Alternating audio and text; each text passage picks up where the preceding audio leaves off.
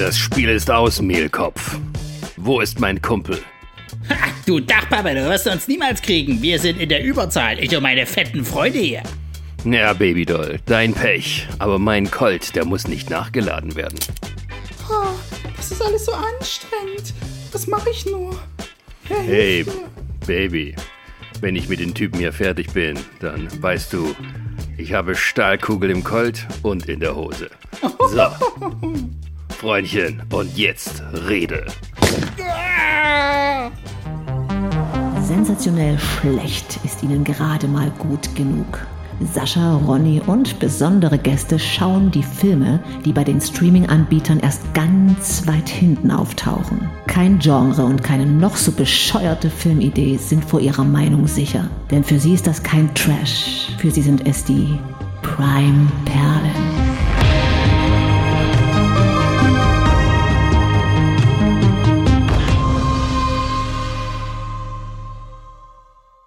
So, Ronny, jetzt musst du dich als erstes mal entschuldigen für deine rassistischen Ausfälle hier. Ich habe Dachpappe gesagt, nichts weiter. ja, das ist schon genug. Ronny wird gecancelt. So. Du meinst, jede, jede Beleidigung gegen einen schwarzen Mann ist schon Rassismus oder was? Ähm, ja, egal in welchem Kontext, ob es das Parodie gemeint ist oder sowas, alles nein, pfui aus, niemals nicht, never ever. Ich frage mich ja tatsächlich immer heutzutage, wenn du noch mal so alte Filme guckst, ne, dass die heute noch mal durchgelassen werden, dass da nicht noch mal einer rübergeht und sagt, na, wir müssen die Synchronisation noch mal neu machen, das können wir so nicht raushauen. Nur du, das ist halt unterm Radar, beziehungsweise wird es dann eben von den Leuten, die es gucken, sowieso nur als irgendwie kontemporäre ähm, Sachen wahrgenommen, beziehungsweise in dem Film kommen ja auch Rassisten vor, natürlich müssen die wie Rassisten reden, aber das ist schon einigen Leuten schwer zu vermitteln und äh, du siehst es ja auch an Kinderbüchern, die heutzutage umgeschrieben werden, um solche Sachen auszulassen. Tja, naja. Da Gut. ist nur halt die Sichtbarkeit größer. Aber äh, dem Rassismus wird auch heute ein bisschen in den Arsch getreten, denn wir haben es mit vier bösen schwarzen Männern zu tun, im Sinne von bad. also bad, gleich cool. Ja, heute ist unser Film Cold Fighter, ähm, der unter dem Originaltitel One Down, Two to Go erschienen ist. Und Cold Fighter macht eigentlich keinen wirklichen Sinn, außer dass eben die deutsche Verleihfirma gedacht hat, okay, die haben alle riesige Colts und mit denen kämpfen sie. Und das ist einfacher zu verstehen, wenn ich das so umbenenne. Ja, so ein bisschen, ne? Und das, das, das äh, Markanteste an dem Film ist halt, äh, der gehört halt zu der Sparte Blaxploitation. Ähm, Gerade sowas, was ja auch äh, Quentin Tarantino ja sehr abgefeiert hat.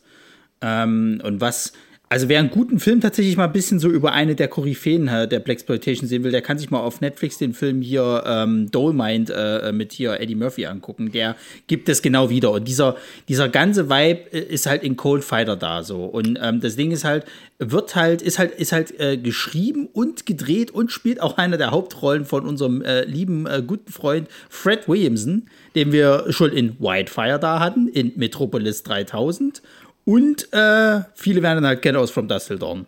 Ähm, genau, auch von Tarantino gecastet, gerade für diesen Zweck. Äh, nicht für diesen Zweck, sondern aus dem Grund, für diesen Zweck, für diesen Zweck auch, aber aus dem Grund, weil er eben halt auch, äh, ja, wahrscheinlich prägend für den jungen Tarantino war, der ihn halt im Kino gesehen hat. Der, der, der war doch, der war doch auch ganz groß in dieser Blaxploitation-Geschichte drin, ne? Ja, ja, klar. Und ähm, es muss aber, glaube ich, so ein bisschen auch gesagt werden, dass ähm, dieser Film hier wirklich ein, ein Spätwerk der Blaxploitation-Szene war. Mhm. Weil eigentlich war das, der Film von 82 und da war das, diese große Welle war eigentlich schon vorbei. Und da hat man sich dann eher auf andere Sachen konzentriert, beziehungsweise in den 80ern wurde ja alles viel ähm, mainstreamiger mit diesen High-Concept-Filmen, also ähm, gerade eben, dass dann Franchises aufgetaucht sind, dass man äh, alles viel mehr durchstrukturiert und durch, ähm, wie soll man sagen, formatiert hat im Vergleich zu den 70ern, äh, die ja ein bisschen freier und wilder waren und da auch viele neue Sachen rausgekommen sind. Aber dann hat man eben in den 80ern gesagt, na du, da machen wir das eben alles so, aber wir machen es schön scheibchenweise, hm. gut sortiert aus der Fabrik und ja, auch wenn die 80er da uns schöne Filmerinnerungen beschert haben, muss man doch sagen, äh, groß von der Kreativität und Innovation waren die 80er eher nicht äh, mit im Spiel. Aber das ist egal. Sag, ähm, sag das nicht so laut. die, die ganzen 80er-Fanatiker werden jetzt schon wieder irgendwie. Ach du, das, das, beste äh, Jahrzehnt, wo es gibt. Da war alles da. Mensch, da waren sie hier mit Robocop, Terminator, ja, ja, Dingsbums in, in, in Chinatown und so weiter und so fort. Nichts ist besser als der 80er. Da gab es keine schlechten Filme. So nämlich, alles heute ist Dreck. Ja, frag mal Tarantino, der sieht das ganz anders. da wissen die ganzen Filmfreaks nicht, was sie denken sollen. Ja, ach Gott, ey, we we weißt du, wenn man mal halt immer nur dieselben Kamellen guckt, ne, also die besten Filme au- aus den Jahrzehnten, dann, dann kann man sich halt auch ein bisschen äh, selber belügen. Also, Äh, Genau, und wenn man nicht darin gelebt hat oder zumindest irgendwie das ein bisschen wahrgenommen hat, dann äh, verkennt man auch tatsächlich, ähm, wie ähnlich sich doch viele Filme waren. Natürlich so- bleiben nur so die bisschen- übrig, die halt da. ja, ja. Aber- das ist so ein bisschen gerade wie mit diesem 90er-Hype, der jetzt gerade wieder entsteht, irgendwie, wo sie alle irgendwie so, ja, 90er war schon geiles, geiles Zeug und so. Und Mhm. ich weiß noch, der, zu der Zeit damals habe ich auf die Fresse gekriegt, weil ich sowas wie, wie Britney Spears und Backstreet Boys gut fand. Ja, ich weiß, die sind mehr so in 2000er Richtung gekommen, aber trotzdem. Naja, gut, ich, also bist jetzt auch selber schuld, ne? Ähm, aber ich pass auf, ich gleich den Bogen. Ähm, also kannte man eigentlich diesen Film so ein bisschen als Symptom dieses Jahrzehnts erleben, dass also nach einer Welle von solchen Blaxploitation-Filmen, die eben auch was ganz ja, ist neu nicht, aber die waren halt so ein bisschen auch so ein Remix von Dingen, die da waren auf eine neue und wilde Weise so. Ja. Und das ist eigentlich schon, also schon über den Abgesang hinaus. Ähm, das Interessante dabei ist, dass der Film so ein bisschen als eine Art Schlusskapitel einer Trilogie gesehen wird, auch von Filmen, ähm, die diese Hauptdarsteller featuren. Ähm, also jetzt äh, der einzige, der hier neu dabei ist, war glaube ich Richard Roundtree. Ähm, wir sagen mal kurz, wer mitgespielt hat. Also äh, Fred Williamson, wie gesagt, Regie, Drehbuch, einer der Hauptrollen. Des Weiteren Jim Brown, eine der größten Football-Legenden, die es jemals gab. Und später Schauspieler geworden auch. Richard Roundtree, unser Chef, unser aller Chef. Und Jim Kelly, ein schwarzer Martial Arts ähm, Star, der sicher hätte eine größere Karriere machen können, wäre es nicht dafür gewesen, dass man gesagt hat, wie ein schwarzer Actionstar, naja, ja, da wollen wir uns mal nicht weiter aus dem Fenster lehnen. Und Naja, Moment, Moment, Moment. Also wir wollen mal hier. Äh, Jim Kelly ist ja hauptsächlich auch viel dadurch äh, äh, bekannt geworden, dass der ja in einem von äh, den Bruce Lee-Filmen eine tragende Rolle gespielt hat. ja, aber für nämlich- das, was er kann, wie er aussieht, wie er rüberkommt, das Charisma, was man hat, wäre er weiß gewesen, kannst mir nicht erzählen, dass er nicht eine größere Karriere gehabt hätte. Ja, das auf jeden Fall. Also das Ding ist halt bei ihm, der, also man kennt ihn halt eben aus, aus Enter the Dragon halt eben, da hat er ja äh, gegen, gegen Han gespielt. Ich weiß gar nicht, wer Han war. Ich glaube, das war der Charakter, den äh, hier Chuck Norris gespielt hatte. Und ähm, das Ding ist halt, der hat in, übelst vielen von diesen ganzen äh, Kung Fu Blaxploitation Filmen halt mitgespielt.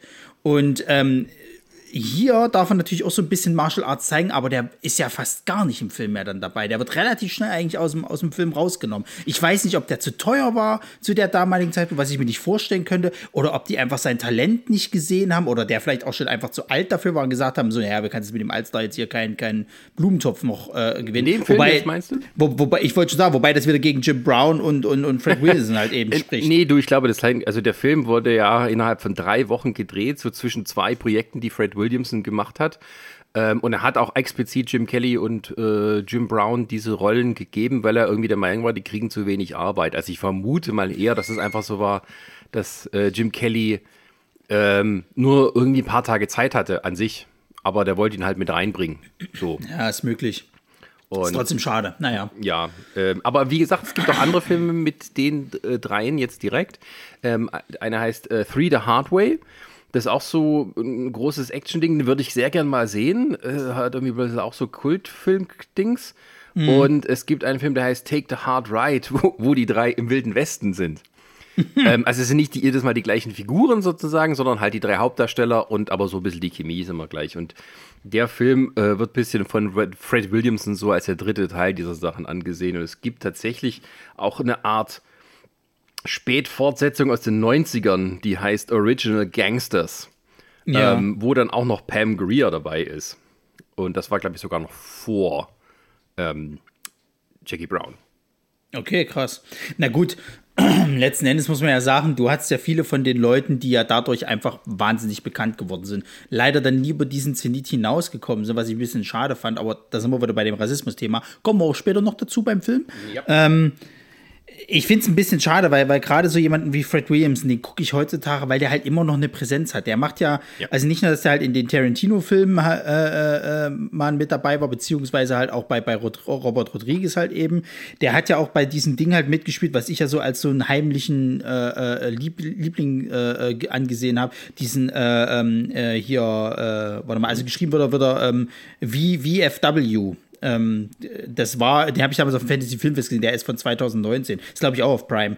Und da spielt er ja auch so einen alten, äh, das ist das so eine Gruppe quasi aus alternden Wetter, äh, hier äh, Vietnam-Veteranen, die sich nochmal gegen so eine Biker-Gang irgendwie zu Wehr setzen muss, die so mit Drogen ihre, ihre Leute voll pumpen und dann sind die in so einer Bar und müssen sich dann halt eben erwehren. Im Endeffekt ist es nichts anderes als äh, From Dust Till Dawn, plus eben mit einer Biker-Gang so.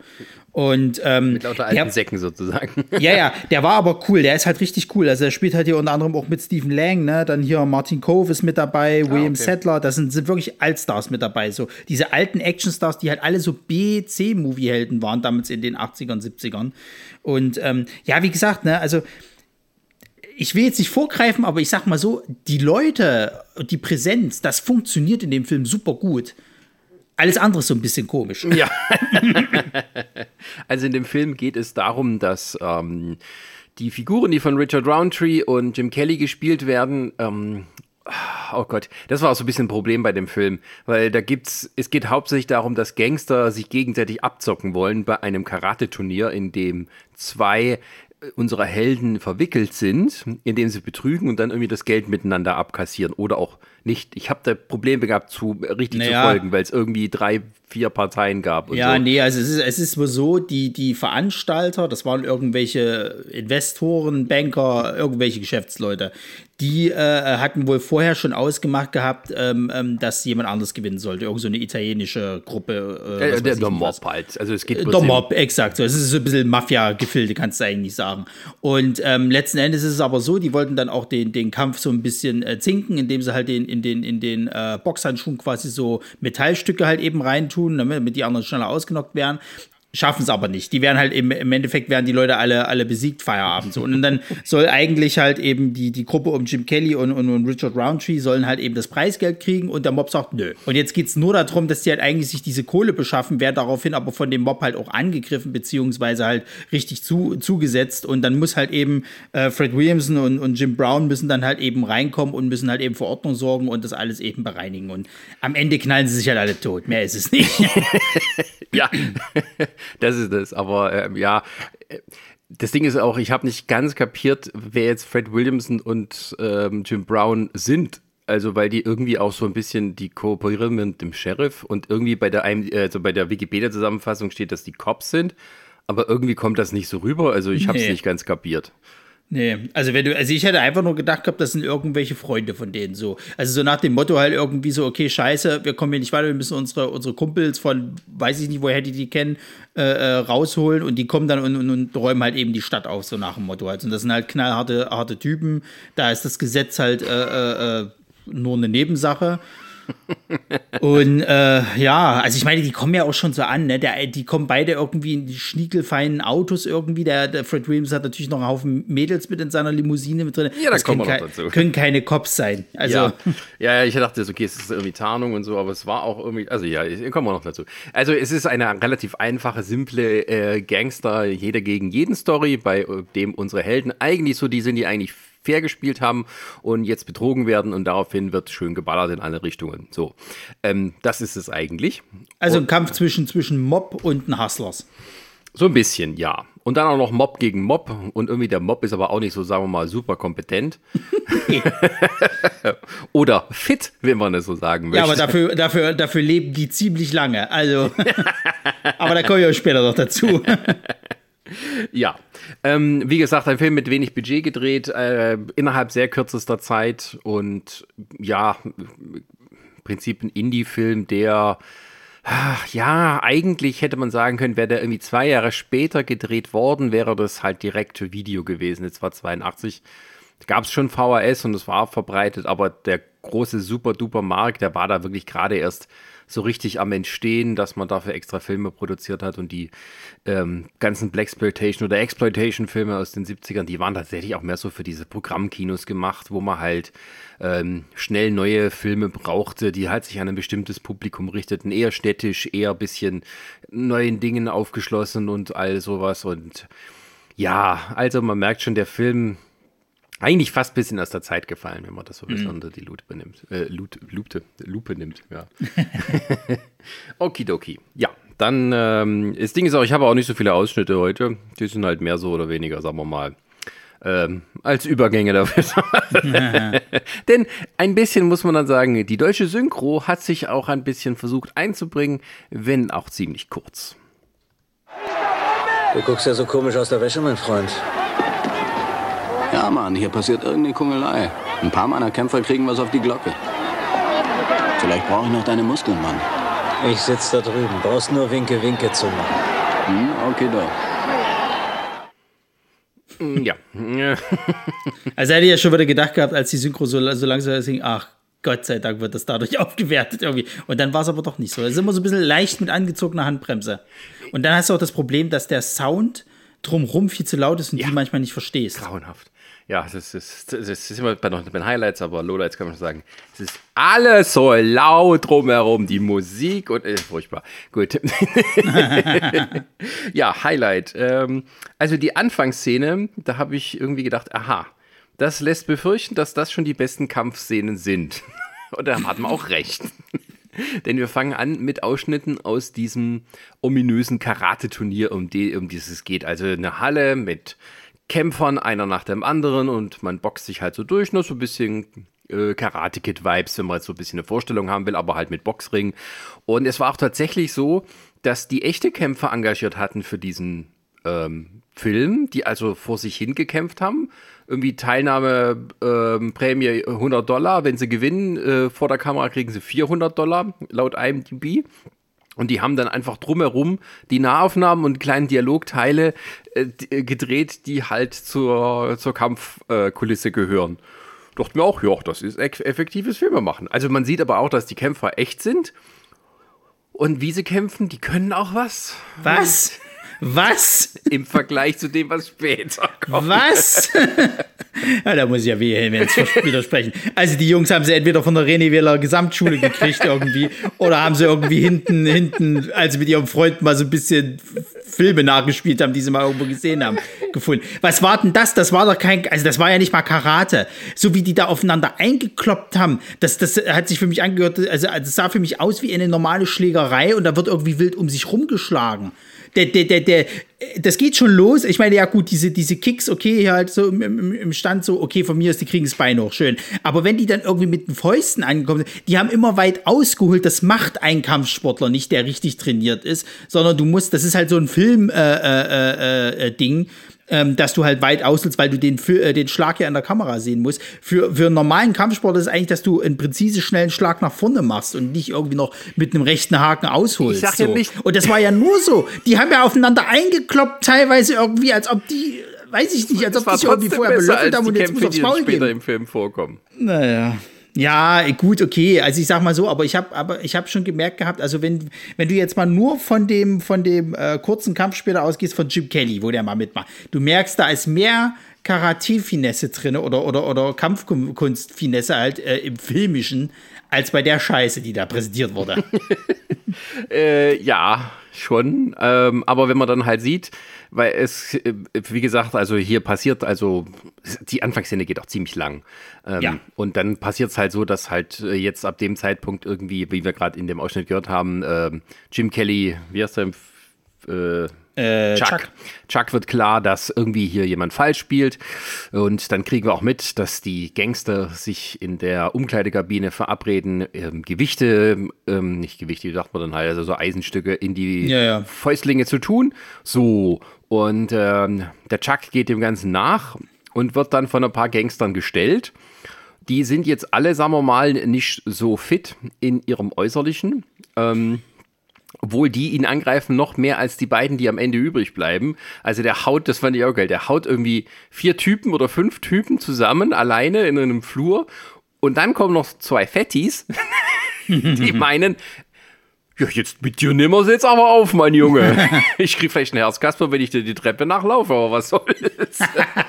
ja, die haben wahrscheinlich gedacht gehabt, irgendwie mehr Masse ist halt irgendwie, da halten die mehr aus, was weiß ich nicht was. Ja, ich fand es halt irgendwie auch so, die, die, wie die aussahen halt. Das ist so richtig schön assi. Das ist so, ist so, kannst sagen, was du willst, aber solche Exploitation-Filme haben so einen schönen Anstrich von Realität, den man in normalem Hollywood nicht hat.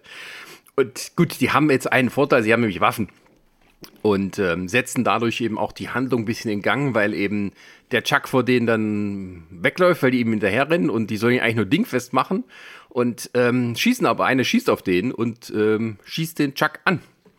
Ja, und ähm, so nimmt dann auch sozusagen der Rest der Handlung seinen Lauf. Auch wenn der so ein bisschen hier, das ist ja nur eine Fleischwunde. Also wie lange der Chuck überlebt, sozusagen blutend wie ein Schwein. ähm, ja, ähm, aber ab da wird es auch schon ein bisschen verwirrend, weil irgendwie ähm, der Chuck dann verschwindet und irgendwie ist er, äh, er war halt auf dem Parkplatz, als er angeschossen wurde und sein Auto ist dann weg und irgendwie hat ein Abschleppunternehmen hat den mitgenommen und das Abschleppunternehmen ist aber in ähm, also zusammen arbeitet zusammen mit dem Gangsterboss. So, das kriegt man aber erst später mit. Naja. Also ich muss mal ganz ehrlich sagen, aber gut, äh, eigentlich müsste, könnte man das eher bei Lowlights nennen, aber ähm, die, diese generelle Geschichte, weil, weil das Ding ist halt, ich habe mich schon gefragt, wo der zu ihm, zu seinem Kumpel halt eben sagt, so ja, äh, hier irgendwas äh, läuft da nicht, meine Leute kriegen hier ordentlich aufs Maul und so, da ist da irgendwas gezinkt und ich dachte mir, wo, die dann, wo die den Kampf zeigen, was meint denn der die ganze Zeit? Das ist doch relativ ebenbürtig. Ja, die kloppen sich gerade wie die Blöden, der eine ist halt besser als der andere und so weiter und so fort, aber letzten Endes haben die ja trotzdem die meisten Fights gewonnen. Wo läuft denn jetzt gerade was schief oder was hat ihn denn so, so, so drauf eingelassen, dass das halt irgendwas hier, hier krumm läuft? Und das nächste nächste war dann, als er dann eben die, die äh, zwei Geschäftsmänner zeigt, die sind ja auch schon so, scheiße, wir verlieren das hier und gehen dann eben in die Kabine und sagen halt, er soll jetzt diese Eisenstücke da in die, in die Handschuhe tun. Das heißt, die waren ja vorher noch gar nicht drinne. Also wo genau hat er jetzt gesehen gehabt, dass hier irgendwas schief läuft? Ich würde einfach mal sagen, Kollege, dass deine Kollegen halt, äh, dass deine Kämpfer halt vielleicht einfach nicht so gut waren und da halt eben bessere waren. Punkt. So, man kann sich natürlich auch schön reden, sagen, die scheißen, aber ja, es kann ja nicht sein, dass meine Leute verlieren. Die sind doch hier die krassesten. Ja, also es ist. Ähm, bis man mal so ganz, das ganze Geflecht durchschaut hat, wer jetzt wo wie hingehört, das, das wird schon ein bisschen schwierig. Also, weil dann auch noch Nebenfiguren eingeführt werden, die später keine Rolle mehr spielen. Ja, ja. Also gerade, ähm, wo der äh, Ralph, also Richard Roundtree, äh, geht zu dem eigentlichen Veranstalter des Großen und Ganzen, ähm, einem Mr. Spangler. Und dann habe ich zuerst gedacht, hey, den kenne ich doch. Und es ist äh, Joe Spinell. Und den kennt man auch aus äh, Der Pate, Der Pate 2 und vielen anderen, äh, ähm, äh, nicht vielen anderen B-Movies, sondern außer diesem auch noch aus anderen Filmen, B-Movies vor allem. Ähm, also ein sehr markantes Gesicht. Ähm, und ja, das, äh, das war eine lustige Szene, wie der den halt bei seinem Date stört und dann halt ihn sozusagen vorwarnt, hier, ich will meine Kohle und der sagt, ich hab's nicht hier, ich hol's dann morgen. Ähm, ja, also, aber das spielt später keine Rolle mehr und der ist halt irgendwie da als kleines Cameo, weil das so ein bisschen bekannteres Gesicht in der Szene ist. Ja, schön fand das ich auch. Ähm, der ist voll der Flirt-Weltmeister weil der Richard Roundtree kommt angelaufen und überhört dann sozusagen, wie gerade der etwas, sagen wir schon, betagtere Mr. Spengler mit seiner sehr jungen äh, Datefrau äh, folgenden Dialog führt. Nett, dass Sie heute mit mir ausgegangen sind. Warum sollte ich nicht? Sie sehen hübsch aus. Sie sind auch kein schlechter Typ. Oh, vielen Dank. Wollen wir zwei heute nach dem Essen noch einen drauf machen? Warum nicht? Mr. Spengler. Also die Dame hat jetzt nicht die höchsten Ansprüche. Nein, die sieht das Geld. Ich glaube, da war, da war mehr Geld im Spiel. Das ist schön, dass Sie wieder ausgegangen sind. Ja, warum nicht? Wollen wir noch einen drauf machen? Ja, warum nicht? Wie wär's mit ihr ein bisschen Bumsi-Bumsi? Ja, warum nicht? So schlecht sehen sie ja gar nicht aus. Wer weiß, vielleicht hat sie auch gedacht, das mache ich jetzt einmal mit, kriege dann ein bisschen Geld oder kann dann irgendwie abziehen mit dem Geld oder, oder sowas halt und dann. Ja, schickt die Alte aber dann los, dass sie einen Geldkoffer holt aus seinem Auto. Und dachte mir, hä, gehen die sich jetzt? Also, dass der irgendwie ihr so vertraut, dass er einfach einen Koffer holen soll aus ihrem Wagen. Ähm, ja, das äh, habe ich nicht ganz kapiert. Irgendwas hat da gefehlt oder die Übersetzung war schlecht. Ja, weil ich weiß gar nicht, war der Koffer, war der Koffer irgendwie gesichert oder sowas halt? Das war doch ein normaler Klett, äh, äh dass das halt normal aufging. Wenn da wirklich jetzt noch Kohle gewesen wäre, die hätte doch mit dem Koffer einfach abbauen können. Ja, keine Ahnung, was das So. so. gewesen sein soll. Also irgendwie hat die wahrscheinlich die Synchronisation versagt und das war seine Assistentin oder was weiß ich. Also irgendwie war es seltsam. Aber es ist auch die ganze Szene. Ich fand das dann am Schluss geil. Weißt du, der äh, Richard Roundtree geht und äh, Mr. Spangler äh, muss gleich hier seinen Chef warnen und sagt zu der Bedienung, das Telefon bitte. Und die kommt ohne zu zögern angelaufen und stellt den Apparat auf den Tisch. Das ist generell sowas, eine was ich. Ja, das ist generell sowas, was ich mich immer gefragt habe, so in diesen früheren Filmen sozusagen, halt, wenn du im Restaurant nach dem Telefon gefragt hast, dann, dann, dann äh, äh, da kam ja öfters mal einer und hat da dann den Apparat dahingestellt. Erstens mal, wie lang ist das scheiß Kabel? So, und dann ist es wirklich so, als wie wenn du jetzt sozusagen die Weinkarte bestellst oder sonst irgendwas, halt, ja, hier Telefon, das geht auf ihre Rechnung, ist mir scheißegal, ich mache ein R-Gespräch nach Tahiti, so nach dem Motto halt irgendwie. Also, wa- was ist denn los? Das, naja, wahrscheinlich, der war halt wichtig, ist dort wahrscheinlich Stammgast oder kommt dort öfters her, anders kann ich es mir nicht erklären. Ja, das ist halt so äh, Hollywood oder sagen wir mal Filmrealität. Aber Ja, ja. liebe Kinder, jetzt tue ich mal ein bisschen euer Mindblown, ne? Also, früher, da hat man sich die Telefone auch danach ausgesucht, wie lang die Schnur war, die dabei war. Und die, die Post, also nicht die Telekom, sondern der Vorgänger, die Post, die sich ums Telefonnetz gekümmert hat, äh, man musste mehr bezahlen, wenn man sich ein Telefon mit langer Schnur ausgesucht hat. Ja, So, so. Da bleibe ich lieber in meiner Ecke hocken. Deswegen hatten alle so nette kleine Höckerchen neben dem Telefon, weil sie nämlich Geld sparen wollten. Man konnte nicht das Telefon im Laden kaufen. Nee, du musstest es mieten von der Post. So, äh, Entschuldigung. Ähm, wollte ich nochmal gesagt haben. Ähm, was wollte ich jetzt sagen? Ach, hast du noch ein Highlight? Ja, äh, und zwar kommen wir da eigentlich schon relativ äh, schnell zur nächsten Szene, ähm, weil ich möchte die Sprüche einfach mal hervorheben, die immer gefallen. Es sind nicht viele, aber es gibt so ein paar, die sind schon genial.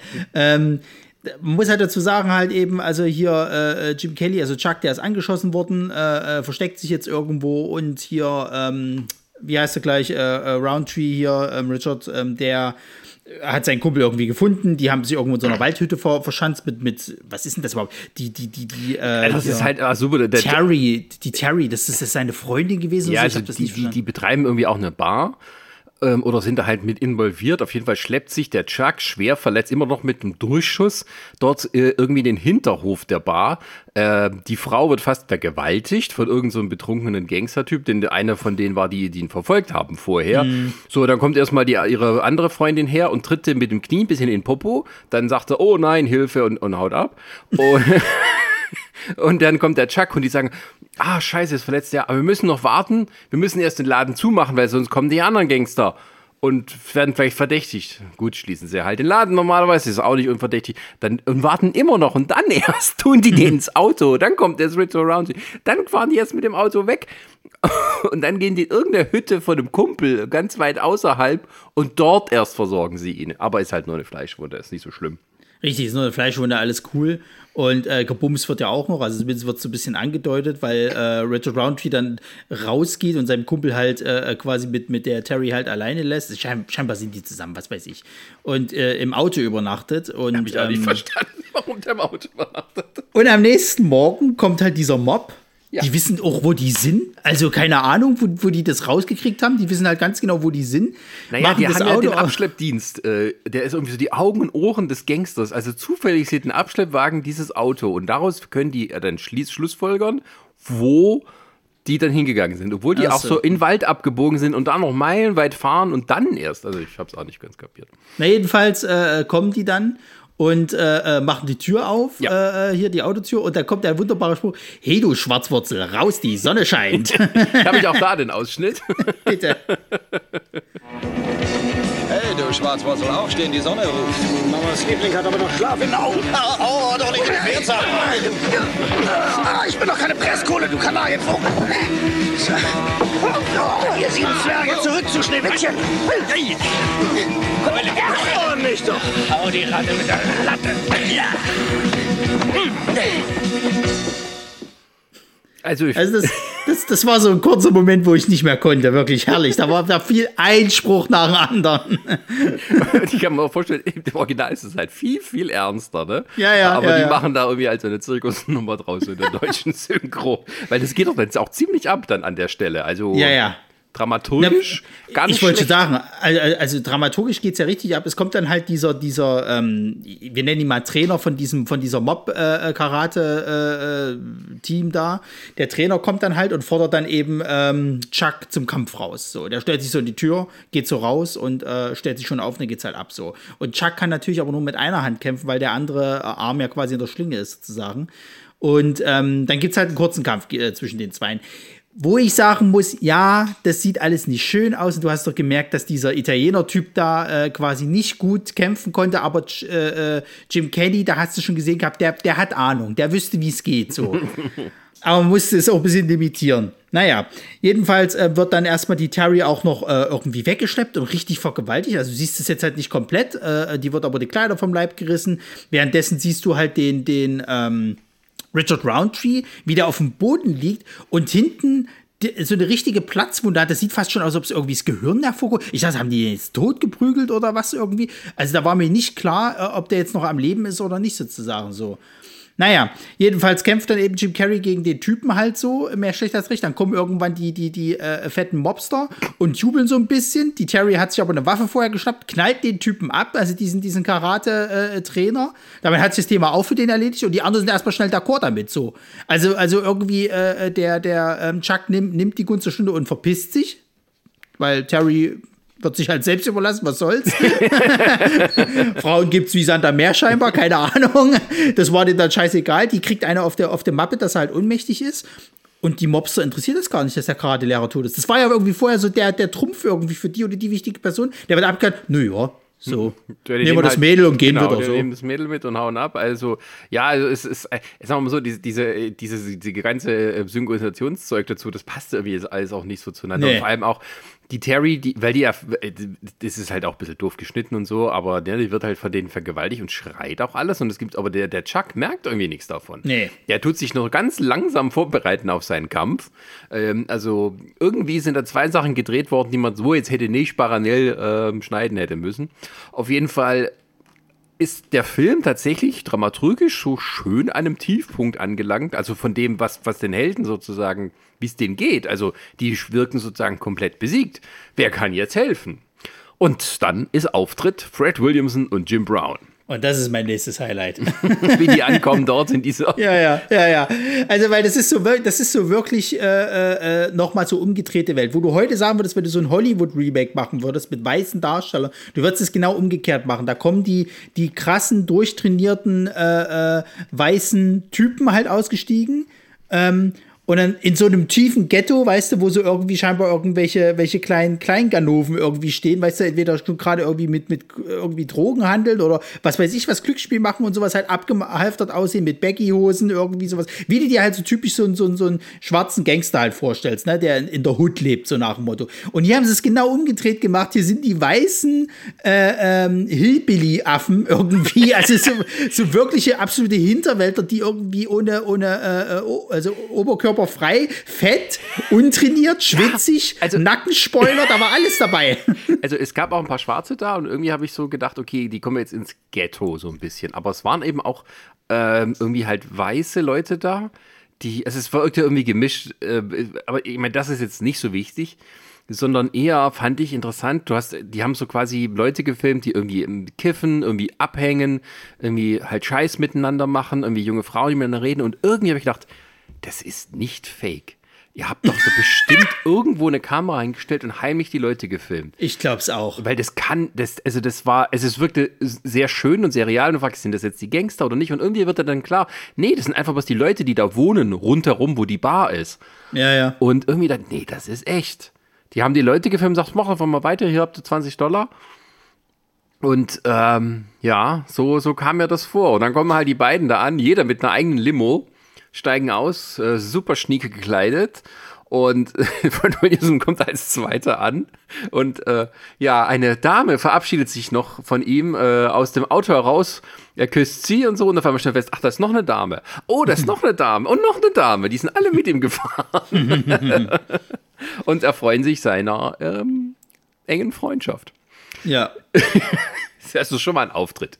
Ähm, der passte natürlich vom Ton ja nicht zu dem, was vorher war, aber was soll's. Nee, gar nicht. Aber, aber, aber ich sag mal so, wir kommen ja jetzt, wir kommen ja jetzt so langsam wirklich in diese, in diese absolute Blaxploitation sozusagen halt, ne? Also ähm, die, die zwei, zwei äh, stählernden äh, Gebilde kommen quasi an. erstmal in eine Bar, da wird sich erstmal bekannt gemacht, indem man auch so Sprüche ze zeigt und eben zeigt, man ist ja der Chef im Ring jetzt neuerdings.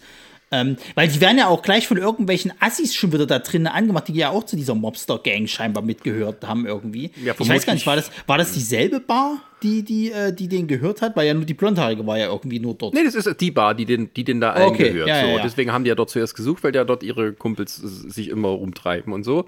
Und ich weiß jetzt nicht, ob es tatsächlich jetzt die Gangster waren, die wir am Anfang hatten oder jetzt während der ganzen Zeit oder ob die alle sich nur ähnlich sehen. Ähm, Ja, also dieser man konnte Mucki- sich dieser schwer Mucki-Typ, auseinander. also dieser Mucki-Typ, der da, der da hier äh, äh, mit dieser Topfrisur und dem Schnurri, der ist später auch dann in diesem, in diesem Shootout mit dabei, äh, zum Schluss. Ja, also, ja, gehört alles irgendwie zusammen, so kannst du nicht erzählen, ja, oder sehen halt alle gleich aus, diese weißen, dicken Leute. Der, der war ja muskulös. Das war ja so ein kleiner, kleiner Typ, So der, der die über- anmacht, ne? Ja, ja. Auf, aufgepumpt war, ja. Genau, ja, ja. Und dann äh, hat er aber falsch hier mitgerechnet. Also die, die Barschlägerei wird ja nicht richtig durchgezogen, aber ich fand es halt cool, wie die beiden dann so, also wenn du es nicht schon richtig machst und dann den ganzen Laden auseinander nimmst, wie Chuck Norris äh, hier in der Feuerwalze, wie bei uns vor ein paar Folgen, dann machst du es wenigstens cool. Und die bleiben, die beiden bleiben halt total ruhig und gechillt. Da fliegt ein Stuhl, na, da geh mal, mal kurz zur Seite. Ja, und da gibt's ein bisschen Bam Bam, aber dann holt eben der gute Jim Brown seinen riesigen Colt hervor. Und das ist schon Warnung genug, jetzt ist Schluss hier. Aber, Genau. aber das, aber das finde ich, das passt genau zu diesen Figuren. Die würden nicht einfach so eine Barschlägerei mitmachen. So, die holen halt schnellstmöglich ihre, ihre Waffe raus und zeigen hier, Freunde, ein dummer Spruch und ähm, ihr habt fünf Löcher im Gesicht. Und die sind alle metallisch. Aber äh, das Ding ist ja, fünf reichen ja nicht, weil er muss das seinen Colt nie nachladen. Im ganzen stimmt, Film ja. nicht. Das ist auch so ein Highlight, weißt du, wo du immer so diesen Witz von, von so modernen Actionfilmen irgendwie hast, der war laden ja nicht nach und was, was ja gar nicht so stimmt. Aber hier ist es ja, du siehst die ja kaum nachladen im Endeffekt. Die Nee, haben scheinbar unendlich Schüsse, die Ja, machen. ja, das, das haben die wohl in ihrem allerersten Film, wo sie das zusammen gemacht haben, war das halt so und das wurde irgendwie auch parodiert und das haben, war dann später so ein bisschen ihr Markenzeichen. Also es gab so in anderen Stellen, wurde das auch mal aufgegriffen, also von anderen Filmen und also, dass die das nicht machen in diesem Film und das wird auch durchgezogen, ne? So ein, so ein, so ein Colt hat fünf bis sechs Schuss und Ja. äh, dann, ja. Hier Aber ich finde es gut, ich, ich sage, wie es ist, ich finde es gut. Das kann man gerne mal, mal, mal, mal so machen, halt. Dass man sich mal nicht an diese Regel hält, sondern einfach immer losballert. Das ist halt fürs Action, äh, äh, für, das, für, für, für, die, für die, äh, äh, den Fluss der Action ist das schön. Hm, Ja, das stimmt auf alle Fälle. Ähm, apropos Action und Fluss, ähm, also, aber die beiden finden halt auch nicht so viel raus. Das muss man dann auch wieder ihnen halt vorhalten. Ähm, deswegen müssen sie erstmal selber ein bisschen recherchieren gehen. Und deswegen geht der Jim Brown erstmal zur Bank. Ähm, und äh, ja, er bedroht dort einen Bankangestellten, der also Namen rausrücken soll, wer hier mit irgendwie beteiligt ist an dieser ähm, Scharade bei, dieser, bei diesem Turnier. Und ähm, da fand ich schon irgendwie, also Jim Brown ist schon eine coole Type. Also Ja, ja, kannst ja, du ja. sagen, was du willst. Ähm, ähm, der muss auch gar nicht viel tun. Der muss sich nur ein bisschen drüberlehnen und, den, und seine Hand auf die kleine Hand von dem Bankangestellten legen. Aber das muss man ja auch mal sagen, die zwei sind ja auch eine Erscheinung. Also ich sag mal, wenn du die auf der Straße irgendwie triffst, du hast jetzt auch keine Lust, denen irgendwie äh, eine Beleidigung an den Kopf zu werfen, weil du weißt, das wird schlimm für dich ausgehen. So, das reicht ja, wenn die dich einmal böse angucken. also als ehemaliger Footballer, also äh, Jim Brown, der ist ja erst dieses Jahr gestorben. Ja. Ähm, und ähm, ja, war einer der besten Running Backs überhaupt in dem Sport und wurde auch mal, glaube ich, zum besten NFL-Spieler der Geschichte gewählt. Also äh, äh, halt, was er alles geschafft hat in seiner kurzen Karriere. Irgendwie nur Rekorde gebrochen und so. Und das Einzige, was er, wo er Pech hatte, war, dass er vor der Super Bowl-Ära aktiv war. Das heißt, er hat keinen Super Bowl-Ring ähm, an seinem Fingerchen gehabt. Dass sie das nicht mal so im Nachgang vielleicht gemacht haben, irgendwie so Hall of Fame-mäßig halt. Der ist in der Hall of Fame, ja, ja Ach das so, ist okay. alles so, so. Aber Jim Brown Ähm, ja, der hat halt vor, davor aufgehört. Ich meine, die NFL gibt es schon länger so, aber ja, ähm, Super Bowl halt nicht. Und, ähm, aber ist egal, der Typ ist trotzdem halt eine Legende. Und irgendwie war das sehr interessant, im, nach seiner aktiven Karriere, der war halt dann noch viel sozusagen politisch aktiv und so weiter und hat dann irgendwann auch angefangen, halt in diesen Film da mitzuspielen, so als Actionstar. Der war, glaube ich, sogar der erste Sportler, der das überhaupt gemacht hat. Der halt so ein bisschen auch dort die Grenzen niedergerissen hat, dass man als erfolgreicher Sportstar auch dann irgendeine andere Karriere haben konnte. Also so ein bisschen der, der, der, der Arnold Schwarzenegger, der, der, der, der des Schwarzmannes. Nee, das hat doch alles vor Schwarzenegger gemacht. ich meine, Ja, Bodybuilder waren ja immer so ein bisschen, aber ich sage jetzt mal so richtig kompetitiver, massentauglicher Sport, der im Fernsehen läuft, egal was es jetzt ist, ähm, dass dann Leute mal später anfangen, noch ein bisschen Schauspielerei zu machen. Manchmal, manchmal mit Erfolg, manchmal ohne Erfolg, manchmal mit Talent, manchmal oft, oft ohne Talent. Ähm, aber der war, glaube ich, so der Erste, der das überhaupt gemacht hat. Na, dann ist das vielleicht so auch der, der, der Vorreiter für hier unseren, unseren äh, lieben guten Kumpel hier, Brian the Boss, Bosworth gewesen. Absolut, absolut. Und wahrscheinlich auch für unsere ganzen Wrestler der heutigen Zeit. also würde mich nicht wundern, wenn, wenn, wenn Dwayne Johnson den bestimmt irgendwo gekannt hat, weil ich meine, Dwayne Johnson, der war ja, glaube ich, auch im Persönlich Football meinst du jetzt? Na, nicht persönlich, naja, wenn er, wo er dann berühmt geworden ist, wird er sich bestimmt mal mit dem ausgetauscht haben. Aber, aber Vorbildartmäßig doch, das kann ich mir schon vorstellen. Weil ich meine, Dwayne Johnson war ja auch damals im Football, also im Highschool-Football war der, war der äh, lange aktiv, ist ja dann zum Wrestling halt. Und ähm, ist ja dann auch äh, äh, Filmkarriere, äh, also ja, Film, Filmschauspieler, bla, und ist ja jetzt mit einer der bestbezahltesten halt. Ähm, ja, ja, nee, Bis, klar. zumindest, also- bis, zumindest bis Black Adam. Also, dass man sich ja genau, also, dass man sich halt jetzt vorstellen könnte, dass irgendwie halt ein, ein also ein, dass ein, ein Sportler tatsächlich das drauf hat, da hat er schon ein bisschen mit für gesorgt. Der war auch, glaube ich, oh, es gab irgendwie einen Film, da war, glaube ich, so der erste ähm, Kuss zwischen einer schwarzen und einer weißen. Oh, ich gucke mal nach. Aber red mal weiter. Was hast du noch für ein Highlight? Hm. Ja, das ist, äh, äh, das ist so ein halbes Highlight für mich, sage ich jetzt mal. Weil mit Kuss und, und, und, und äh, äh, zwischen zwei Leuten, da, da sprichst du nämlich gleich was an. Ähm, weil äh, unser, unser, während, während halt eben Jim Brown halt eben da in die Bank gegangen ist, ist halt hier unser, unser ähm, Fred Williamson halt eben in das Karate-Dojo. Aber irgendwie hat er dort überhaupt nichts rausgekriegt und wird auch von so einem, da habe ich erst gedacht gehabt, okay, kriegen wir jetzt vielleicht so einen kleinen Kampf zwischen so einem riesen äh, Sumut-artigen Fettsack ähm, und, und ihm, aber der holt halt seinen Colt raus und damit hat sich die Sache erledigt und alle hauen, hauen sie ab. Und dann trifft er sich aber im Hotel mit der äh, einen blonden Barkeeperin so. Und er wird natürlich nicht alleine duschen gegangen. So. Er wird zusammen duschen gegangen. Und ähm, da gibt es auch so ein bisschen. Da habe ich halt auch so gedacht gehabt, schade, dass, dass die da nicht viel gezeigt haben. Ähm, aber trotzdem, ich kann es verstehen, wie sie seinem Charme erliegen kann. Ich kann es verstehen. Da komme ich noch bei den Lowlights dazu. Ähm, ähm, ja, aber äh, was wollte ich jetzt sagen? Die, ähm, ja, äh, also äh, 100 Gewehre heißt der Film. Und äh, dort hat Jim Brown eine Kussszene mit Raquel Welch. Und das war überhaupt so die erste Kussszene zwischen dem Schwarzen und der Weißen in einem großen Hollywood-Film. Gab es schon vorher so, aber dass das in einem großen Major Hollywood-Movie sozusagen gezeigt wird, das war dieser Film. Dann haben die Superrassisten angefangen zu zittern. Äh, pff, ja, vor Wut wahrscheinlich. Ja, ja. Ja, es könnte alles, alles in diese Zeit des Umbruchs und äh, ja. Ähm, gut, ähm, was soll ich jetzt sagen? Äh, weiteres die- Highlight. Ähm, ja. ich fände es dann auch mal geil, wo es dann, äh, ich weiß nicht, ob es so ganz so ein Highlight oder Lowlight ist. der, der, äh, der Jim Brown geht zu, wer ist der, Mr. Mary? Oder mhm. Marydings? Ähm, und das sind so ein Haufen Deppengangster. Also ich kann es mir, also der geht zu dem in seine Hotelwohnung, was weiß ich, ähm, wo der irgendwie auf ihn wartet und drumherum sind lauter Wachen, aber der schafft es trotzdem, da einfach holter die Polter sich reinzuschleichen und den zu bedrohen. Und dann beginnt eine sehr seltsame Verfolgungsszene durch das Treppenhaus von diesem Hotel. Und irgendwie sind da viel, viel, viel mehr Leute tot, als es eigentlich nötig sein müsste. Und ähm, ja, die Gangster sind halt irgendwie alle super gechillt, ähm, während ihr Oberboss von Jim Brown als ähm, Geisel mitgenommen wird. Und ja, Jim Brown schafft es trotzdem irgendwie am Ende alle niederzukillen.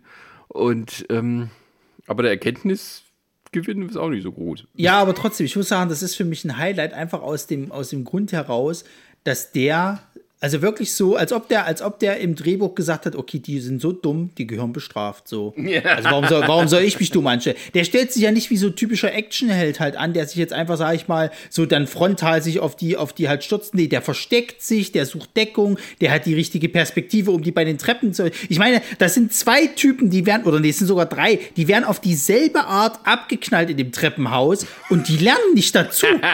Der erste, der erste wird aus der Perspektive genommen, sozusagen. Das ist schon dämlich so.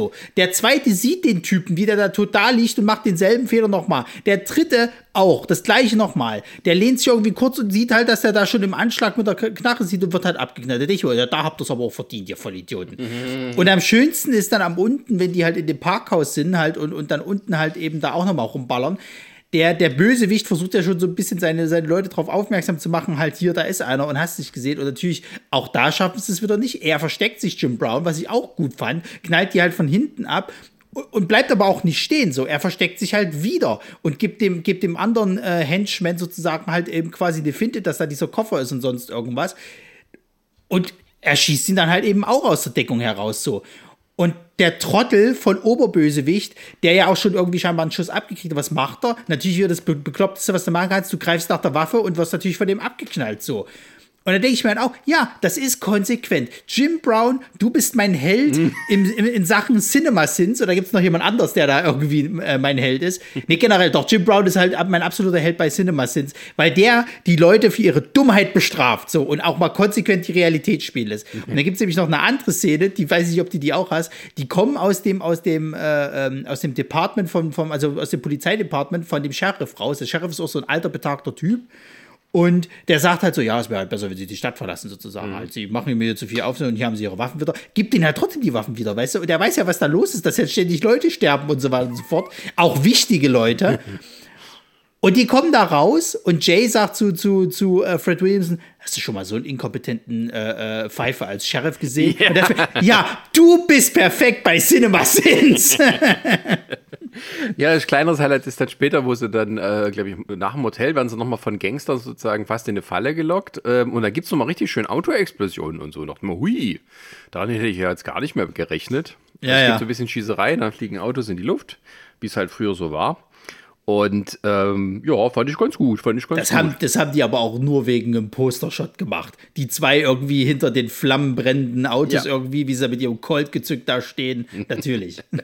Ähm, ja, und dann gehen sie halt auch zu diesem Mr. Rossi. Also, da habe ich, da, da hatte ich wirklich Schwierigkeiten, mal kurz zu folgen. Ist der jetzt ein Gangster oder nicht? Aber nein, das war derjenige, der das ganze Turnier angeleiert hat und quasi bescheißen wollte, um dann sein sicheres Geld daraus zu holen. Ähm, weil nämlich dachte ich, das ist aber ein sehr unbewachtes Haus von einem äh, von einem Gangsterboss. Ja. Also die kommen einfach rein, während seine Frau gerade ein bisschen ähm, Teeparty hat mit ihren ähm, Etepetete-Freundinnen an der High Society. Ähm, und ähm, ja, äh, schießen erstmal das Telefon kaputt, damit die keinen äh, anrufen kann. Und ähm, ja, Also wirklich sympathisch sind die eigentlich nicht, wenn du so willst. ne? Die sind, die so ein bisschen Anti, Anti-Helden, kannst du fast schon sagen, irgendwie. Ja. Meine, klar, sie wurden, sie wurden um ihren Wetteinsatz alle beschissen und haben auch ihren, ihren Freund halt irgendwie äh, äh, äh, angeschossen, aber wirklich freundlich sind die zu den Leuten auch nicht. Also die fackeln halt nicht lange. Ja, da gibt's, das führt dann halt zum nächsten Punkt, wo es dann irgendwie die ganzen Gangster alarmiert werden. Da gibt's nochmal eine größere Schießerei bei, diesem, bei dieser Autowerkstatt, diesem Schrottplatz. Ja, weil hast du das gesehen, dass dieser, dass dieser Obermufti quasi da einfach über den Haufen geschossen Ja. wird, so off-camera? Also ich habe das gar nicht erst gecheckt. Der, der, der, der dreht sich und fällt halt um. Sag, ist der jetzt tot? Das ist aber ein bisschen Kam eines antiklimatisch. Ja. Aber schön fand ich den Tod von dem, ähm, von dem Abschleppwagen-Mitarbeiter. Der, der schon vorher mal so ein bisschen vorkommt, äh, immer derjenige, der, ist, der, der am Funkgerät ist, immer so ein bisschen die Petze und dem, aus dem, ja, tun sie auch noch äh, vorher ein bisschen was rausquetschen, ein paar Infos. Naja, auf jeden Fall liegt er unterm Auto und ähm, wo er sich vor denen da versteckt und äh, will dann nach einer Waffe greifen. Und was machen die beiden? Also ähm, äh, Jim Brown und Fred Williamson. Also liegt unterm Auto und äh, die beiden jeweils links und rechts sozusagen vor ihm und dann schießen beide auf die Reifen des Autos, einer links, einer rechts, sodass der Wagen sich absenkt und dann den Typen unter sich zerquetscht. ja, das ist schön. Jetzt glaube ich nicht, dass das so einfach funktioniert. Man sieht es Nee. auch nicht, vermutlich, weil das Auto sich nicht genug absenkt, um den zu zerquetschen. Aber du hörst halt so im, im, im Off. Aber fand ich trotzdem ein bisschen kreativ. Ähm, ja, das äh, äh, fand ich ganz witzig. Ja, noch ein ganz kleines Highlight ist generell die, die Musik und der Vibe. Also das ist halt pures Blaxploitation halt eben, so dieses Das ist halt, das ist schon cool. Also da ist man halt auch voll in der, in der Stimmung drinne, aber ja. Genau. Und ja, dann sind wir auch schon langsam auf dem, in der sind wir schon ziemlich gut auf dem Weg zum Finale. Ach, da sind sie ja schon zu dritt. Eigentlich, ja, dann ist nämlich ähm, Richard Roundtree mit, mit von der Partie. Und wie Jim Ja. Kelly ist noch im Krankenhaus, den haben sie jetzt endlich hingebracht. äh, wo sie dann sagen, ja, wird schon wieder. Der liegt jetzt hier seit äh, drei Tagen hier mit offener Wunde. aber aus irgendeinem Grund wissen sie jetzt, dass die Gangster, aber nee, das ist ja auch wieder eine Falle sein. Die Gangster verstecken sich auf irgendeinem alten Fabrik oder Wohngelände, das irgendwie abgeranzt ist, wo sie halt ihre Geisel dort, äh, ja, ähm, äh, äh, mitgenommen haben, um die anzulocken und endgültig über den Haufen zu schießen. So. Und dann kommt es halt innerhalb von diesem äh, Komplex zu einer Schießerei. Würde ich jetzt aber nicht so als Highlight hervorheben wollen. Nee, ich würde jetzt, ich würde sagen, wir machen jetzt den Switch zu den Lowlights, falls du nichts mehr hast. Ja, ich habe noch ein kleines Highlight aus diesem Finale, nämlich wo ein Gangster aus dem Fenster stürzt und irgendwie ein, zwei Stockwerke nach unten, wo du die Matte siehst, wo der drauf landet. Das ist auch geil. Da hab ich ja gedacht, mach doch einen kleinen Schwenk nach oben, meine Fresse. Die hat wahrscheinlich nur einen Versuch und dachten, das ist nicht mit drin und haben sie es nicht gesehen und dachte, fuck, na gut, lassen wir es halt so. Also, gut, ja, und dann, ähm, genau, apropos Lowlights, und da komme ich dann auch gleich dazu mit dem Ausschnitt, den ich jetzt hier zeige. Na, Süße? Lebst du schon lange hier? Ja, ich wollte eigentlich in ein Schloss ziehen, aber Transportarbeiterstreik. Ich würde vorschlagen, bleib noch eine Weile. Hehe, also, das ist der, der, äh, der Pillow Talk, den die beiden haben. Die eine Barmitarbeiterin und äh, Fred Williamson. Aber ich muss ja sagen, ne, das hängt alles mit allem zusammen. Ein Lowlight. Erstens, diese Sexszene, laut IMDb wurde sie gekürzt, um das Pacing des Films zu verbessern. Also erstens, das ist ein Exploitation-Film ohne Bubis. Da war ich schon mal schwerst enttäuscht. Und dann hast du die Gelegenheit dafür und dann kürzte das. Und du fragst dich, wieso? Warum kürzt du nicht bei dem anderen Scheiß? Nämlich, das ist ein ganz großes Lowlight von mir, die zeigen oft Autos, wie sie vorfahren, anhalten, jemand aussteigt, düm, düm, düm, düm, in ein Haus oder sonst wohin geht und dann erst geht die Szene los. Also da wird unglaublich viel Zeit verschwendet mit irgendwelchen Füllereinstellungen, die man alle runterschneiden kann. Und dafür fällt uns dann die Sexszene weg? Ja, nein, so macht man das nicht. Da protestiere ich. Und deswegen ist das für mich ein Lowlight. So, Punkt. Na, für mich ist ja aber, das, das, das schleicht sich gleich, gleich bei mir ein, weil für mich ist ein Lowlight das Pacing des Films. Weil, Ja, gehört alles dazu. also der fängt halt mit diesem, mit diesem Karate-Turnier an und das sehr schleppend, das wird viel, viel zu lange gezeigt, finde ich. Ähm, du hast halt am Anfang gar nicht so richtig die Ahnung, was, was, was, was geht's denn jetzt hier eigentlich so? Und ähm, dann hast du eine relativ starke Mitte, wo dann Fred Williamson und, und, und Jim Brown da sind. Und dann ist das Ende aber wieder so ein absoluter, absoluter äh, äh, Lowlight-Abfuck irgendwie, weil ich, ich finde halt, das Ende enttäuscht so dermaßen, wenn, also die haben ja wirklich schon, die Obermuftis sind alle tot und du hast sonst niemanden weiter als Bedrohung aufgebaut, außer die fetten Mobster.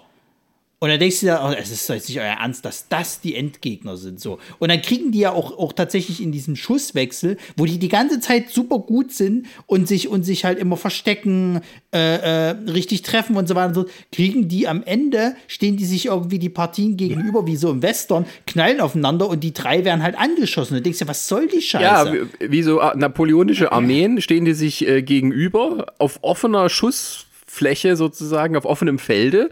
Und äh, bisschen Nebel ist da, der die Sicht verhindert, aber im Prinzip siehst du halt immer so drei Colts äh, im, äh, in der Flucht und dann wird halt aufeinander geschossen. So ein bisschen, es fehlt nur noch einer, der ein bisschen trommelt und dann marschieren sie aufeinander zu. Ähm, aber äh, ja, und dann wird natürlich einer angeschossen, aber auch das Ganze drumherum bei dem Finale ist halt so, dass da, es wird so möchte gern Spannung aufgebaut, was aber nicht ist. Also es werden Ja, ja. sehr lange Einstellungen gezeigt, wie die sich anschleichen, also unsere Helden, und versuchen die Gangster zu überraschen. Die, die Musik ist halt immer furchtbar laut und es ist alles schlecht abgemischt. Und dann kommt noch die Synchro obendrauf, die gesagt haben, naja, das zieht sich alles ein bisschen, also lasse ich die, während sie dort kämpfen, ähm, sabbeln. Und das Ja. wird dann, da muss man sagen, okay, das sind jetzt mal Abzüge von dieser Schnotter-Synchro, weil das passt gar nicht mehr hier. Immer wenn halt ihr Mund nicht zu sehen ist, geben die denen noch ein paar coole Sprüche mit. Ähm, auch so, die schleichen sich an und die Synchro lässt die labern, sodass die halt sofort hörbar sind für die Gangster. und, aber das ist halt schlecht geschnitten. Es ist halt alles so, ähm, da wird nichts aufgebaut. Es gibt keine irgendwie so mal Schnitte rein zu den Gangstern. Kriegen die was mit oder nicht? Also keine Suspense wird aufgebaut, sondern es wird vor allem versucht, über die Musik das zu transportieren. Die Musik ist gut. Die ist eigentlich das Problem da bei diesem Ding. Die Musik ist zu gut für das, was man sieht. Ja. Ähm, wenn du die äh, rein, wenn du die jetzt nimmst und würdest sie so hören, dann denkst du, boah, ja, das klingt doch nach spannenden Szenen und dann siehst du das und denkst so, Mäh.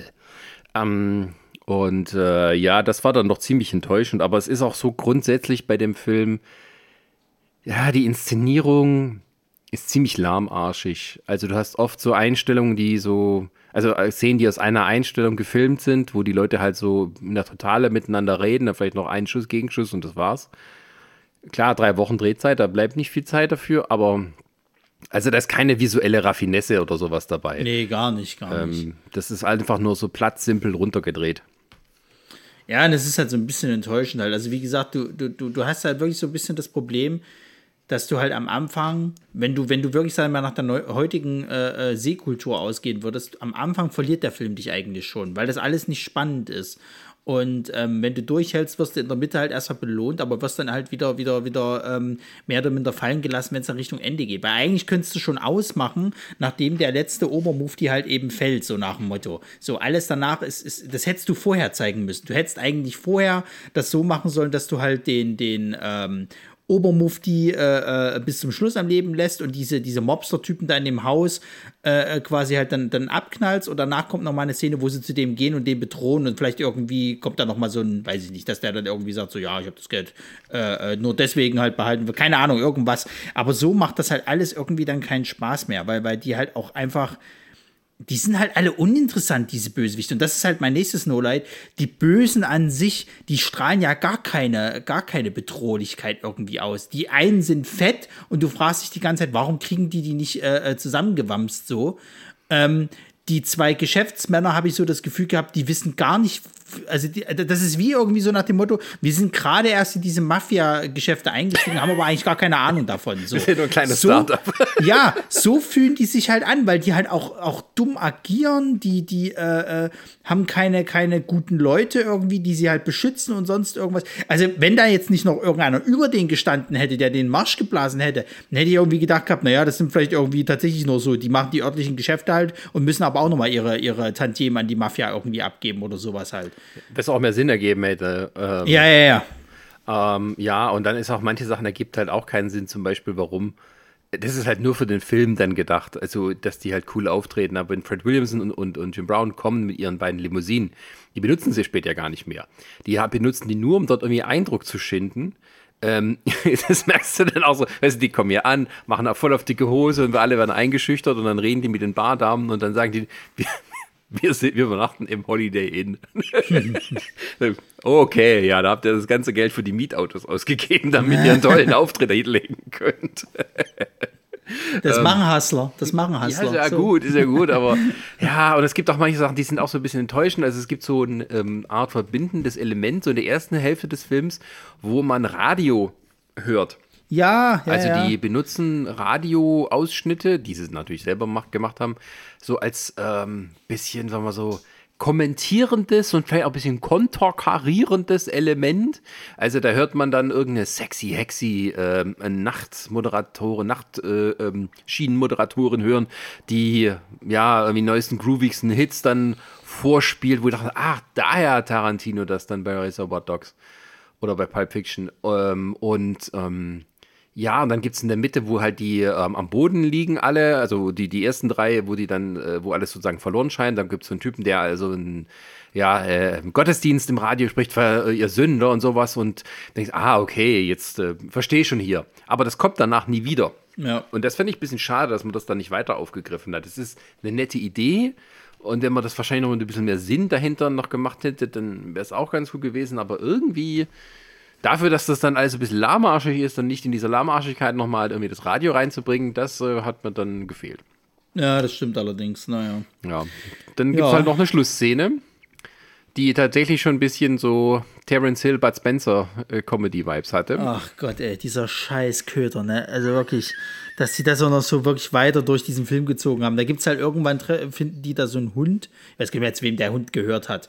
Ähm, und den gibt Fred Williamson am, am Anfang eine Zigarre halt sozusagen so. Und später äh, äh, taucht er dann eben am Ende auch wieder auf und ist da, da sind die alle im Krankenzimmer. Ich frage mich halt auch, ich, du hast einen angeschossen gesehen, das ist halt Fred Williams, der wird angeschossen. Warum sind die anderen im Krankenbett und sind da, sind da äh, bandagiert? Ich habe das nicht verstanden. Also Jim Kelly, der ist ja noch aus dem Krankenhaus abgehauen und hat zusammen mit der, mit der einen Bardame, ähm, hat dann quasi das Fluchtauto geholt. Also der hat nicht mehr in den Kampf eingegriffen, sondern ist mit ihr hingefahren, um die dann einzusammeln. Und das glaube ich war auch, manchmal war es nicht er. das haben sie dann versucht, ihn noch mit ins Finale einzubeziehen. Ja, vermutlich muss er dann auch rehabilitieren. Auf jeden Fall liegen drei im Krankenbett. Der Hund ist mit im Zimmer. Ähm, aber die Frauen von Fred Williamson dürfen nicht rein, weil die Besuchszeit zu Ende ist. Aber der dreckige Köter, der darf mit im Krankenhaus sitzen. Und hat eine scheiß Zigarre im Maul. ja, und das Schöne ist dann, denkst du, gehst fast aus und ab dem Punkt hört sogar die Synchro auf. Sagt sie, oh nee, scheiße, ich muss Feierabend machen. Ja, es ist 18 ja, Uhr. ja. Und auf einmal sind die letzten äh, vier Sätze sind auf Englisch. Dachte, okay, habt ihr jetzt noch was rangeschnitten? Was kommt denn jetzt noch? Kommt irgendwie ein fetziger Spruch? Nö, dann ist der Film aus. Ja. Abspann. Oh, nee, Ach, ja. Es war immer ganz cool, die Originalstimmen zu hören, die halt trotzdem, bei, wenn sie dann reden, klingen sie noch mal viel cooler, als was die Syn- Synchro hätte machen können. Aber, aber, aber jetzt mal Butter bei den Fische. Hm. Am Ende des Tages haben sie doch trotzdem nicht ihr Geld gekriegt. Die sind zwar alle tot, jetzt die Bösen da, aber das Geld ist doch immer noch nicht da. Doch, weil doch, der hat doch, der, der Jim Brown hat doch dem einen Gangster den Koffer abgenommen. Da war die Kohle Ach, drin. ach so, okay, gut. Ja, Also die Kosten haben sie jetzt drin. Bisschen untergegangen. Ja, die haben irgendwie, keine Ahnung, 34 Morde begangen. Aber pff, who cares, ne? Ähm, Dieses Gesetz, also wirklich dieser, wie, wie der vorhin schon sagt, dieser Sheriff, ey, dass der, dass der, der keinen Ach ja, der ist auch noch da. niemanden. Oh. Also wirklich, ich habe das nicht gerafft, ey. Die ballern da alle über den Haufen, äh, äh, die Leichen stapeln sich und am Ende wird keiner zur Rechenschaft gezogen. vor allem, ich dachte mir, wie ist es Sheriff? Ich dachte, die sind in Los Angeles. Was hat denn jetzt der Sheriff hier mit zu tun? Und dachte ich, nee, wo kommen die aus Los Angeles und sind irgendwie in so einer kleinen Stadt? Aber warum machen die da das Karate-Turnier? Es ist war dann irgendwie verwirrend. Und irgendwie dieser alte Sheriff, der sieht diesem alten Werkstattbesitzer auch so zum Verwechseln ähnlich. Ja. Und ich dachte zuerst, ach, das war der Sheriff, der hat sich nur irgendwie an der. Ach nee, doch nicht. Hä? Beim Casting ein bisschen achten, ne? Ich meine, ist vielleicht ein bisschen Meta-Humor. Die Weißen sehen alle gleich aus. Ich nenne es mal Kontra Konterrassismus. Ach ja, nee, ähm, ja, aber im Großen und Ganzen, ähm, ja, muss man dann sagen, dass halt der Film äh, ein bisschen Kaugummi-mäßig ist. Also, hier können wir gleich mal zur Bewertung gehen. Ich weiß ja Ähm, nicht, ja. ähm, ich würde diesmal den Anfang machen. Ich würde den wohlwollend äh, äh, zwei Prime-Perlen geben wollen, einfach weil mir halt mir die vier äh, äh, Figuren halt so, so gefallen haben. Ähm, die, die, die sind halt, also ich sag mal so, die, die, die tragen, glaube ich, fast schon den Film, weil die halt einfach so eine, so eine Statur, so eine Ausstrahlung halt haben. Alles andere ist scheiße. Also die Also sagen nicht wirklich, fast den Film, nur deswegen kann man den Film eigentlich gucken. Ja, das stimmt. Nur deswegen kann man den Film gucken, weil, weil, weil weil da kann man ja sagen, was du willst. Das, dann haben sie wahrscheinlich auch genau das erreicht, was es ja sein soll. Aber das ist halt äh, für die Laufzeit, und die ist ja nicht lang, ähm, ist es halt nicht viel so. Also Ja. da hätte ich ein bisschen mehr noch äh, erhofft irgendwie. Ja, das stimmt. Also gerade, also die, ich denke, die Länge bestimmt einfach, ähm, es ist halt, weil dieses, so ein Film muss irgendwie an die 90 Minuten lang sein und deswegen wird da auch viel Strecke gemacht.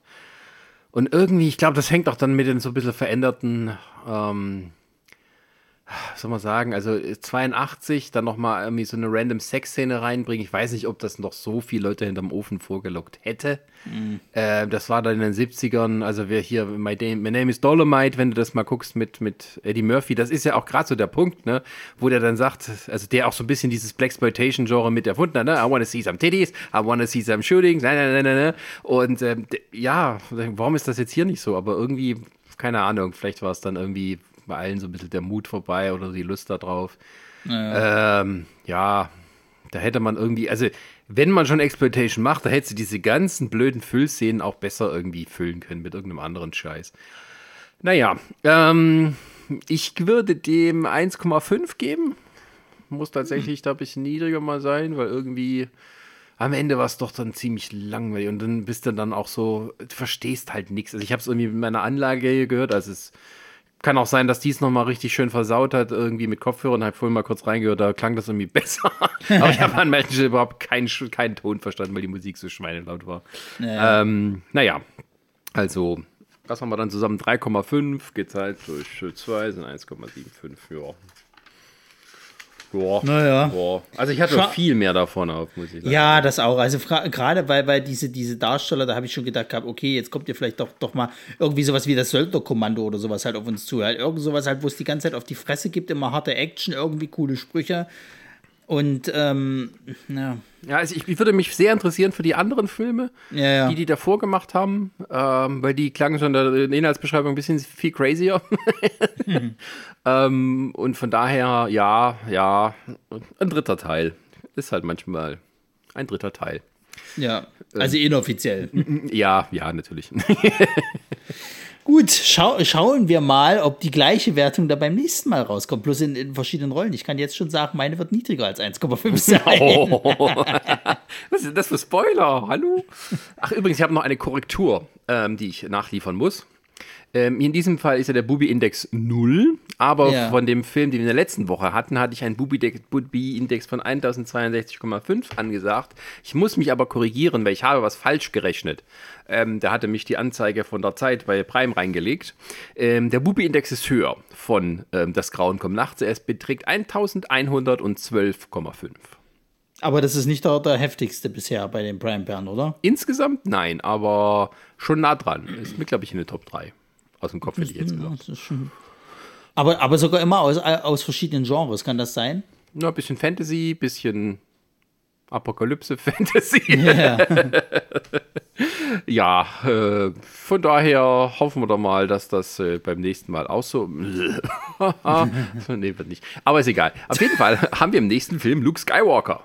Ja, ja. Denn äh, die nächste Prime-Pelle, die wir besprechen, ist Die letzten Jedi. Ähm. Nein.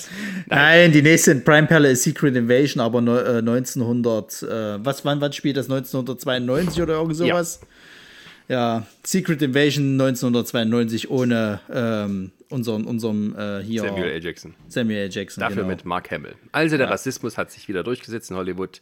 Dann wird ein. Äh, ja, aber der Kreis zu Star Wars und, und, Marvel wird schon irgendwie geschlossen. Also irgendwo kannst du das alles dazu dichten. Stimmt. Also Secret Invasion nicht mit Mace Window, sondern mit Luke Skywalker. So. Exakt. exakt der Gag das. ist besser. Gut. Also Time Runner ist unser nächster Film. Und ähm, ja, da schauen wir mal, warum der Ronny nicht so gut findet. Also bleibt daran und bis zur nächsten Woche. Tschüssi. Bye, Baby Doll.